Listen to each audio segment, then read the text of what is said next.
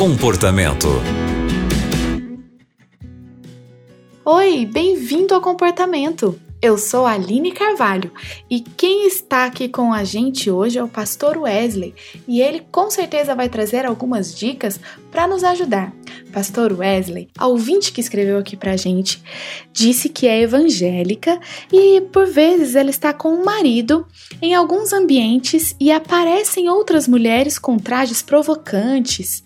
Ela se sente muito mal e resolve sair. Ela disse que acontece muitas vezes na igreja e não sabe como lidar com isso, pastor. O que você diria para essa nossa ouvinte? Olá, Aline, que privilégio estarmos mais uma vez aqui na Rádio Novo Tempo, no programa Comportamento. E especialmente diante dessa situação, essa mulher preocupada, né? Eu tive a impressão que ela sai e deixa o marido sozinha. É errado. Não vai fazer uma coisa dessa. Se sai, leva o marido junto.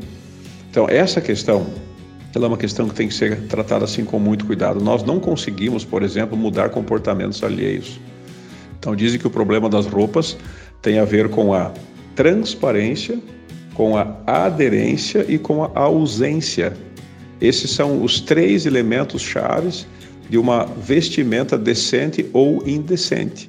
Então, infelizmente, muitas roupas são aderentes, muitas são transparentes e algumas são ausentes, ou seja, elas não estão lá onde deveriam estar. E o que vamos fazer nesse caso? Primeiro passo: conversar com seu esposo, pedindo que ele por favor, não olhe, não se permita olhar para a direção de mulheres que estão com esse tipo de vestimenta e buscar outros ambientes. E, se necessário, não frequentar mais esse círculo social. Mas ela diz, ah, mas até na minha igreja tem gente de forma inapropriada. Mas você não precisa ficar olhando, não precisa ficar muito próximo dessas pessoas. Né? E muitas delas fazem isso por uma ingenuidade, simplesmente porque seguem a moda. Mas é necessário sim ter muita prudência e muito cuidado. Que Deus abençoe você. Um abraço a todos. Muito obrigada, Pastor Wesley. E você que está acompanhando o comportamento pode também contar para a gente a sua história. É só escrever para o e-mail comportamento@novotempo.com. Muito obrigada pela companhia e até o próximo programa. Você também encontra o comportamento em youtube.com/novotempo rádio.